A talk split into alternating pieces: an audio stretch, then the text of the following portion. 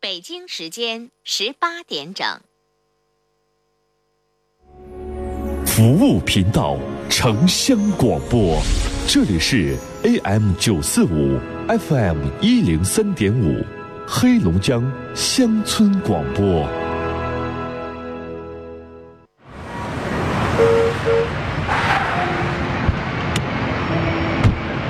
妈妈，你看，轱辘下有好多条形的砖，真漂亮。那是盲道，是专门给眼睛看不见的人走的。那咱们怎么把车停这儿呢？这从我做起，文明停车，让盲道能够真正帮忙。您正在收听的是《陈峰说》，陈峰主播，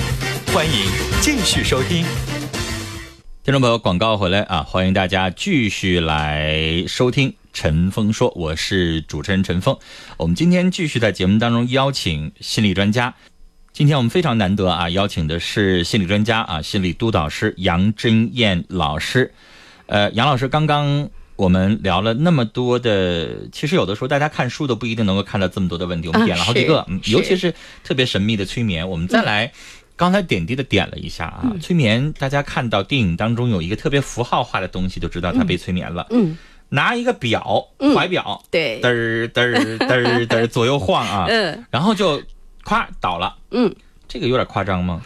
呃，这个其实不夸张，快但是速嗯我觉得你拿那个表，你这么在我面前这么悠的，你悠的一小时，我也不会被催眠。呃，一定是的，一定是那的。嗯为什么他们会被催眠呢？呃，催眠呀、你发现陈峰就是那些，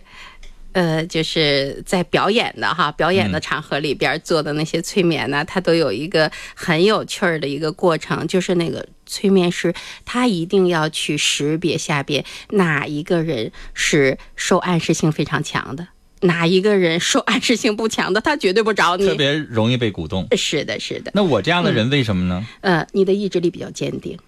你的是知跟我的性格比较强势有关系吗？嗯哎跟这个有关系的，跟这个有关系其的。实这样的人就是一不容易被传销洗脑， 哎，对对对，二嗯，呃老猪腰子症，是的呢， 就是可能性格比较倔，对然后这样的人呃容易跟他沟通的时候，他自己的主观意识比较强。对，因为嗯、呃它跟知识层面呀，呃，跟自己阅历是有关系的。就是这个知识层面比较广的人，阅历比较深的人，他会有一个非常强的自我意识，也有一个非常强的一个说我们所说的那个主观的认识哈。嗯啊、就是这样的人，他是很难被催眠的。而且我觉得我这样的人就是有一个最大的一个问题，就是我经常抱着一个怀疑的态度，对就是我要知道你这么做是目的是什么。对，所以你听，你看杨老师跟我录了两期节目了，嗯我说的每一句话其实都在做引导。嗯，然后我为什么举这个例子？我的目的是什么？我要让这个问题深入的层次了。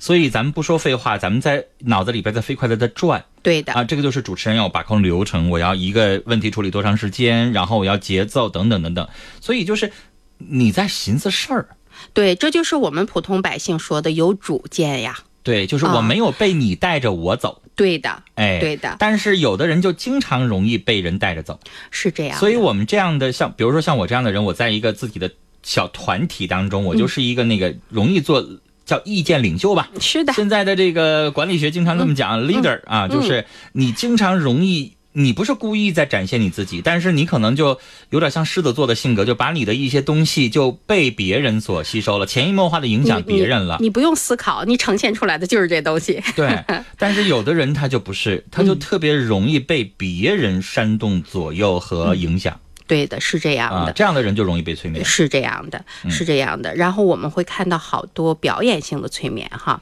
比如说那个人桥呀，呃，比如说像你刚才说那个快速催眠哈，一下子这个人就倒下了，一下嗯人子就桥是什么？人桥就是呃两个椅子把这个人放在中间，哦上去踩。中间撤掉一个椅子。啊 哎，对的对的。嗯其实那一对的刻他不是真的睡着了，但是他的呃知觉没有那么的明明显对，了。就是他整个的意识是在一个恍惚的状态嗯啊、就是催眠，我们听起来好像很神秘，实际上就是一个人的意识处于一个恍惚的状态。你说是进入深层次睡眠了吗？没有没有没有有，他没完全睡着没有没有，他是能听到这个催眠师的指令的啊嗯，啊、呃，催眠师想朝哪个方向引导他，听觉在在的，在的。视觉呢？呃，视觉有的也在。啊、哦，你看，特别我们给小孩做催眠的时候，你看那个小孩好像眼睛看着这儿看着那儿，但是他已经进到催眠的状态了啊，啊、就是他都在，但是他整个的意识他就集中在一点了，集中在呃催眠师的这个语言这个里边我了。特别想跟您探讨这个东西，我特别嗯感兴趣啊。嗯，那你说有的人现在在睡梦当中进入深度睡眠，他说梦话，然后你给他做一些指令的时候，他也跟你交流，嗯那个是催眠吗？嗯，那个不是， 那个是一个自然 现象。那那个呃，跟催眠催眠状态有什么不同呢？呃，催眠一定是人为的，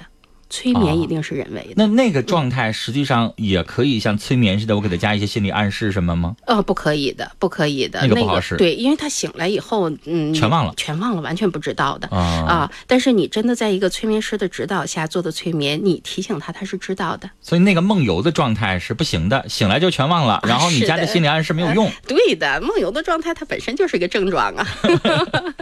好，所以这个就好神秘啊。但是你说为什么要催眠呢？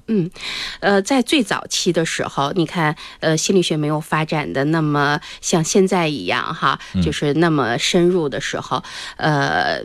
人们是用催眠在解决人的一些问题的。嗯嗯，呃，你像弗洛伊德，他在早期的时候，他也是呃去学催眠的，呃，他的那个催眠师就是沙可嘛。嗯嗯，就是在那个时候，呃，因为后来也有一些就是呃一些内部的资料公布出来说，沙可那个时候他也有一些就是呃作假的东西，呃，他其实也有表演的东 西，我们现在就看有一些嗯更古期的，比如古希腊的啊，嗯这个呃这个苏格拉底呀、康德呀，然后这个我们非常熟悉的这个柏拉图啊，嗯，柏拉图因为这个老百姓都知道，就是因为经常说你精神恋就是这个柏拉图，有的人说那个就是无性恋，这嗯这不是一回事儿 啊。对， 性冷淡跟无性恋嗯跟这个、这个柏拉图的这个都不是一回事儿，一会儿我们再说。嗯，但是那些老师现在我们看到有的神神乎乎的东西，现在我们在解读的时候嗯啊，就像，呃，就是一个怎么说呢？它是一个雏形，对呃，但是它已经很深了。对，但是对后世我们又把这个理论又把它具体化了，去解读了。一开始它有点神学的感觉，嗯，就神神叨叨的，嗯是的所以大家老认为说心理老师是算命的，实际上根嗯本不哪是。有啊？ 啊，实际上你看，呃，催眠最早期的时候，实际上在哪个国家都有。你看那些巫师，巫师做的工作都是催眠的工作。嗯，对，因为古代就会把有一些，你像那个，呃，那些古希腊早期的那些有很多的这个哲学家，呃，那时候心理跟哲学是相懂的。嗯对的你看对的这个柏拉图，他又写哲学著作嘛，嗯，然后他们都是研究领域很宽泛的，包括是萨特呀，包括这些人哈。是的，是的，啊他们有一些人是在被当时的这个社会所排斥的，对对对。嗯但是那个时候可能因为科技的发展呢、心理学的发展呢，它蛮受限制的。对就是好多现象解释不了。嗯但是现在呢，越来越多的现象被我们理解了，被解释了。嗯就像弗洛伊德，为什么他跟沙克学了那么久的催眠，他也兴致勃勃地说：“我学到了一个好东西，我拿回来用。”后来他又放弃了催眠呢。嗯实际上他发现，嗯，催眠的过程当中，有一部分人是可以被催眠的，另外一部分人是不能被催眠的。像刚才说了，陈峰这个是一个健康的状况哈，不能被催眠，因为你自己的自我意识是非常强的。但是有一些人他是有非常强的阻抗，心理学把它叫做阻抗，就是他那个创伤啊太深了、太大了，他不敢碰触。你用催眠你也拿不出来的。就是催眠是一个只适用于部分人群和对症的状的，对的，而且我看过很多的这个书的介绍啊，为什么后来他放弃了？嗯实际上这个太主观了，是的，因为是的嗯如果那个心理老师有一些个人的这个想法的话，他容易给对方加一些自己主观的暗示，是这样的。这个容易产生一些问题。是这样的，而嗯且有的时候，呃，那个催眠师觉得，哎，我做到那儿了，我我觉得这个引导是对的，但是那个躺在那儿的那个被催眠的人，他是不认可这个东西的，在他所以们现在有一些呃销售。嗯，或者有一些这个呃一一些项目，嗯它实际上就采取了这种洗脑的方式，哎暗示对，非常强的暗示，哎嗯，啊、就比如说，你说那个领导成功的那些人，就喊口号，必胜，必胜，必 胜，我们一定要完成这个目标。嗯，你不许平庸，嗯，平庸就没有办法生存。嗯，这些就是一种成功学的这个心心理理暗暗示，对的，嗯对吧？啊，因为你在那个集体当中，你就会认为我不完成这个业绩，我就是被淘汰的，我就是对不起别人的，我就是怎么怎么样。嗯实际上，我完不成，可能我只是不适合做销售，是这样的。对吧？是那这我样可以做后勤，我可以对做财务，我为什么就觉得我自己是羞耻的 呢？对呀、那你被添加了一种错误的心理暗示，是这样的而且我我其实很反对这种的，嗯因为有一些我不说哪个行业了吧，嗯，有一些这种呃所谓的岗。岗岗前培训，但我不能说所有的啊，嗯就有一些个别的培训，就是你在呃参加的时候，你会觉得他有的时候有一些呃暗示有点过了的时候，嗯啊，过于激进的时候，这个就不对了。对，甚至我见过有一个呃故事是这样写的，就是那是个业务员，然后他是他们那个年度总结的时候的最差一名，嗯，然后呢，他就和他所在那个团队的领导公开的在员工大会上道歉，嗯道完歉之后扇了自己一嘴巴，嗯，为什么他扇了自己一嘴？没有人要求他这样做啊，嗯他认为他羞愧，他给整个团队拖了后腿，哦，我看完的时候，我就会觉得他应该离开那个团队。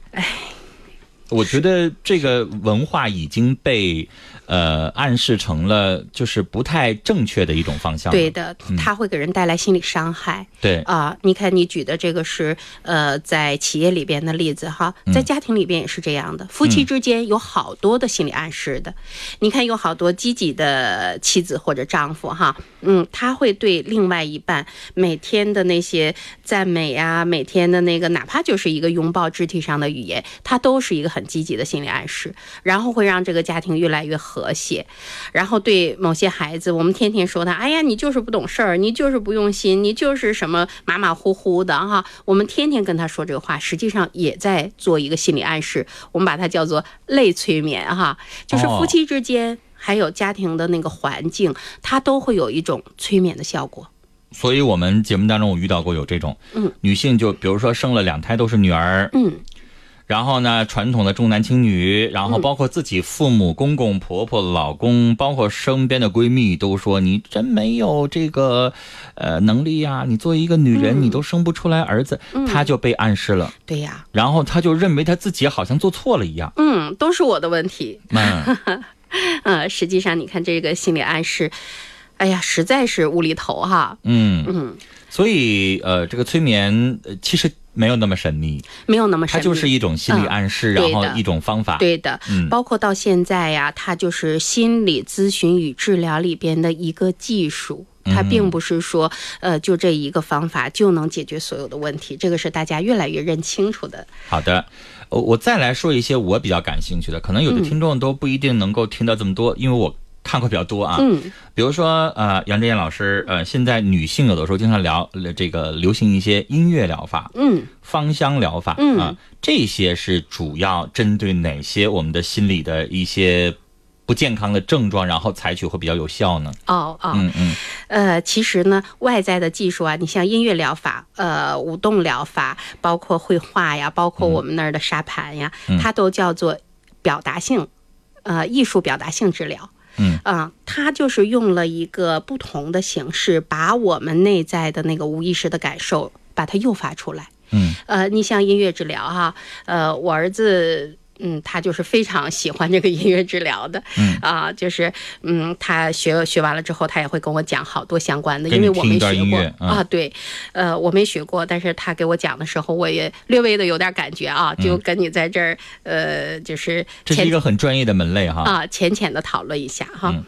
呃，音乐治疗呢，实际上你看，我们每一个人听到一个乐曲的时候，哪怕就是一个节奏，感受是不一样嗯就的，是一种声音，对的感受是不一样的，非常非常不一样的。有些人他听到了这样的一种音乐，好像心里边会非常愉快、非常安静；但是有些人听到这样的音乐的时候，他会非常非常深的一个悲伤的感觉出来。哎，哎，实际上，我们催眠的时候，经常放那种带着自然音响、海浪、嗯鸟叫。嗯然后这个时候，我不知道大家有没有啊，下载一个什么催眠大师软件儿，然后里边就会有，嗯然后有一个安安静静的男生或者女生，然后，请放松，嗯头部放松，然后想象在你在一个就这样的声音是的，让你慢慢的放松 下来。它是配合音乐和自然音响的，是的，是的，嗯是的。然后一个一个纯属的音乐治疗师的话，他会在了解这个人的基础上，然后用相关的那个音乐，能跟他的那个心理感受对对应上的音乐，来激发他的潜意识，让他把过去的那些创伤表达出来，嗯，那嗯香气实际上香氛也是这个，也是这样的，对也是这样的，对，嗯，对，所以其实我们聊了很多啊，这个我不知道听众朋友说这个，哎，你们是不是在上课拿本书？ 我们录了这么多期节目，连个字儿都没有。哦， 其实我们呃，老师在来之前，我跟这个每位老师其实都有过交流。我们今天要聊什么话题，然后我们可以调动一些我们的这个记忆啊，把这么多年来陈峰是这二十年的这个情感节目啊，杨振燕老师是这么多年来的这个心理咨询，然后我们会把这个其实。刚才杨老师还在跟我探讨，就是心理老师跟我们情感老师是完全呃两个，不它是相通的，但是有的时候也有两个类别。对的，做情感咨询的，就是案例累积特别多，快速反是应的。心理老师有一个问题啊，就是他们这个东西必须是保密的，是的，所以你看，发现我一直在举例 子啊，杨老师举的例子比较少。哦，是的，对，嗯，这个是你们的一个守则，对，职业操守之一，所以就是你举例子也不会举的那么具体。对的，不会的，嗯，我啊那的你会都记住吗？有的时候也会忘。呃，只要是现在工作的都不会忘。你看，我跟柳红老师俩差不多哈，就是，呃，每周都有二十几个、三十个学生这样的工作，呃，就是每一个每一个连续的，任何一个人都不会忘，也不会记串就的。是每周二十到三十个咨询，对的，一个人至少就一个小时。呃，对的，是这样的。但是我这边呢，就是跟这个呃心理老师的区别在哪儿呢？就我是做情感咨询的老师，那我这边是碎片化的、快速反应对的尤其是我做了这么多年节目，哎，节目大家就明白，我有的时候会跟听众朋友会解释啊，我们这不是诊所啊，嗯，我只能快速的反应，就是广播电视的有一个传播的一个规律，就是七到八分钟，嗯，我们的忍耐度，嗯，比如说你现在在听广播或者看电视，这个人聊了半小时，嗯，你下意识的反应换台，对，听不下去了。嗯对对对这老师除非特别有名气，你特别喜欢他，嗯啊，比如说我特别喜欢李银河老师，嗯但是我有一次看李银河老师在网上做了一次直播，嗯因为本身人咱们做这个行业的人都知道，虽然李银河老师不是心理老师，他是中国社会学第一人，嗯是啊，他是社会学大师，是啊，是两性呃学科的大师，是的，是你的，看，他是王小波的遗孀啊。王小波我本身就很喜欢、嗯嗯看王小波的这个青铜时代、黑铁时代啊，对这对个对这个黄金时代。然后他自己把两性学研究的特别透，老太太是这六十多了，是这样啊。但是李银河老师有一次那次直播，老太太六十多岁了，嗯她都在脑子里边，她是学者，嗯是的她不是我们一直在做广播电视节目的人，嗯她照着稿子 念。哎呀，念到二十分钟，她那个讲的东西很吸引我。她那天讲这个，呃，一些这个，比如说呃，两性之间的这个如何做互动等等等等，这个东西我很想，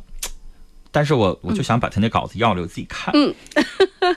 就你看，一个老太太念起来，她已经有点身体不是很好了，对嗯颤颤巍巍，然后也没有播音员念的那么有煽情感染力，对你那对你对当然会烦躁。对，是那这你样说，我们超过我们这个，我为什么说七到八分钟，它是有一嗯个呃规律的一个总结的，呃，时间超过这个时间了，你就会听不下去了，是这样，所以我们是这就样要快速反应。嗯，所以你没有办法。完整的去听完讲述，但是我们在，比如说我现在坐在这个心理咨询中心的话，五十分钟的时间，可能至少得有三十分钟以上，我要听对方讲述。是这样的，你的原生家庭，嗯，你的成长过程，嗯，你为什么有这样的想法？你怎么想？我要一直听，一直听，一嗯直听，然后我这边可能做点记录或者什么啊。这个就跟我们在节目当中的状态是完全不一样。对，的，你只是在一个焦点上，你对跟他们的互动是在某个焦点上，对那个焦点对他来讲是非常重大的。对他的意义是非常重大的，对你在这上面再跟他们互动，嗯但是我们的工作是整在整个人格层面，对，嗯，就是我们需要片段化的、碎片化的抓住一个点，对的你展不开来聊。是的，是的，啊、那呃，心理老师的这个心理咨询的问诊呢，就是了解你的成长过程，对，然后帮你去找到一个你的症结所在，嗯通过心理暗示回到那个问题去面对嗯，啊，然后解决这个问题，然后并指导今后。对的，嗯是啊这个 不可能在七到八分钟当中去解决，能，一定不能的，不可能。嗯，哎，所以我们每个人都去了解一点心理学的东西，然后才能够做到我们今天的主题叫做心理健康对的和心理和谐。嗯，呃，其实了解这个心理问题太多太多了，因为这个我们每一位心理老师都不敢说说自己就什么都懂，哎呀，一定不是这样的，因为心理学它嗯本身就包括好多流派，对的，对的，我们常学的东西都是精神分析流派嗯啊，这个就是刚才我们提到的这个弗洛伊德嗯啊，还有其他的流派呢，啊，行为疗法呀，嗯，认知疗法呀，人本主义嗯呀，完形啊，萨提亚呀，这个可能都是我们呃，就是好多的听众朋友也都知道的哈。嗯它是一些疗法。呃，你知道在呃二零一一年的时候，国际上有一个统计说，心理学的疗法现在已经超过五千种。对，嗯，而且呃，心理学也在不断的发展，不断的发啊展。原来是把它跟精神这个科是放在一起的，嗯对而现在我们看，像医大医院，它已经有精神科、心理科完全分开了。分开了啊，精神中心、心理中心完全分开。对的，对的。然后呃，杨老师，你想啊，这个心理治疗，嗯和心理咨询，嗯它有的时候是两条系统。哦，就对的嗯我有的时候跟老百姓会说，就是听众会说，那我到底应该上医院挂号啊，还是上心理中心啊？嗯那李老师就是挂号的，就是可能他就觉得大夫嗯也穿白大褂 儿的要给他开药。嗯啊、是然后的心理是中的心的就是谈话治疗。嗯嗯那比如说我们的听众朋友遇到这样的问题的时候，有了一些心理的异样的时候，嗯他应该怎么选择这两套体系呢？呃，如果是他怀疑自己有一些生理性的哈生理性的问题的话，呃，就是觉得呃，比如说那个睡眠的问题，一定要去做一个医学的检查，排除所有生理的可能性、病变的可能性。是不是神经衰弱？是不是神经出了问题？是不的是器官性改变？对的，对的，嗯这些排除了以后，呃，你就要找心理老师了。呃，就是好多人呀，我曾经，呃，就是它不是纯粹的生理问题导致的睡眠障碍。哎，是这样的啊，就是大夫可能给你开一些中药、啊，嗯比如说我我在节目当中经常有人问我，我就说我说你这是睡眠问题，嗯你先让大夫给你开点，比如说像刺骨加，咱们知道这个是、嗯这个可以睡觉的，嗯嗯啊，它不是安定儿，它嗯就是可以中成的。调节，对，就是我睡不好。好觉，其实我也会拿刺骨加熬点水喝。对的对的啊会调节如果这个调完了你还睡不着觉，嗯，那你就应该去看看问题了。对，对嗯大部分的失眠呀，这个都是跟心理相关的。嗯呃，我曾经治疗过一个六十二岁的老人家，这是我从业二十多年哈，呃，就是唯一一个年岁大的，嗯六十二岁的一个老人家，他是什么疑病？疫病疑病这就是个字儿怀我跟疑大。家说，你说的是疑疑怀疑怀疑的疑，对对对啊怀疑的我以为你说的是精神疾病嗯那个个是癔病字症旁里边一癔个症癔啊，对对那个对叫癔症。对，那那那个就是自己身上没有器官性的改变，然后老觉得自己有器官性的改变。嗯这那个叫老癔人症家，嗯这个老人家他就是呃，总生他儿女的气啊、就是这也十几年了。老怀疑猜忌，因为他就觉得他们对自己不好，我总是身体不好，你们总不带我去看病。其实他的孩子带他北京啊、上海啊，去了好多地方看病了，嗯包括就是现在啊，你看我们各大医院的内科。内科啊，嗯 就是，呃，如果我们就是做一个负责任的比率的话，得有百分之三十到四十的人是怀疑自己有病，是对他是一个心理问题，他并不是真正的啊就身是体问题。老百姓说的疑心 病。啊，包括他说，哎呀，我心脏不舒服呀，我经常头疼啊，或者我身体怎么总是突突呀？嗯 那个我那个我那个老人家就会跟我说，我总突突呀。呃，实际上他们这些呢，呃，没有器质性的病变，不是身体的问题。那它这个跟癔症很像啊，呃，癔症还还不是这样的，癔症它是一个，嗯，就是我不知道啊，你小时候有没有看过？我小时候看过，就是那个叫跳大神儿的，啊嗯你，看过吗？见到过，哎，就是跳大神儿的，当他来神儿的那一刻，那个是癔症。为什么呢？那个是癔症的状态。癔症就是，比如说有很多的解释，嗯就是自己身上没有那个问题，老觉得自己身上有问题，然后确实是出现了一点点的症状。嗯，但这是个去查的时候还没有，就比如说他觉得我心衰了，我喘不上气了，但是去查的时候他心脏没问题，嗯 对这叫这个癔症。这个还不是呢，这个呢，呃，一个呢，在心理学的诊断里边，它叫做躯体化啊，啊、或者是叫做疑病症。刚才嗯我说的那个嗯癔、症呢，它是一个就是呃精神异常的表现。我们老百姓看啊，嗯精神异常的表现，呃，就是呃忽然一下好像他就不是他了。嗯，就是会特别的。嗯，有一些异常的表达哈，就是我一下子就变得兴高采烈的不行了，然后那个好像就是有半疯的状那态嗯那哈是，人格分裂吗？还不是，还不是，这好复杂呀，这对好多都呀好像啊。对呀，非常像的呀。嗯所以我们说有一些人叫表演性人格。哦，哎，表演性人格它跟癔症是蛮像的、嗯，啊！你看有些人他好夸张啊，他见你面了，然后其实他跟你没有那么亲近，但是他会表达的那样的，让我们觉得嗯好奇怪的一个人哈，嗯嗯你就知道他是表演性人格。但是真正了解他的人，就他他不是那样的人。哎，对的嗯，对的，对的，他这里边就有些癔症的成分，癔症比他这个要症状要要要深得多。嗯嗯嗯，我们聊了这么多的问题，五花八门的。嗯，呃，稍后可能其实我们的这个听众朋友在听的过程当中就会说，哎呀，那怎么办呢？嗯那我们下半节儿的节目当中我们就会聊了，就是这么多的问题，我们也了解了这么多，那我们应该怎么做预防？嗯呃怎么让自己心理健康？这个是重中之重的问题。我们是广告回来之后会继续聊这个问题。雷锋壮秧真是棒，足肥足要强酸壮，抵抗病害真像样，盘根壮苗长势旺。育好苗，选雷锋。啊，行行了，都都知道了。呃，种水稻选选雷锋吧。阿里农荣誉出品。雷锋壮秧真是棒，足肥足要强酸壮，抵抗老伴儿啊，你快来听听啊这戏匣子里说的雷锋啥？雷锋啥？雷锋牌水稻壮秧剂，咱家用的就是它。用雷锋啊，过个丰收年。对，雷锋水稻壮秧剂，多收稻谷，多打米。选择雷锋丰收忙。阿里农荣誉出品。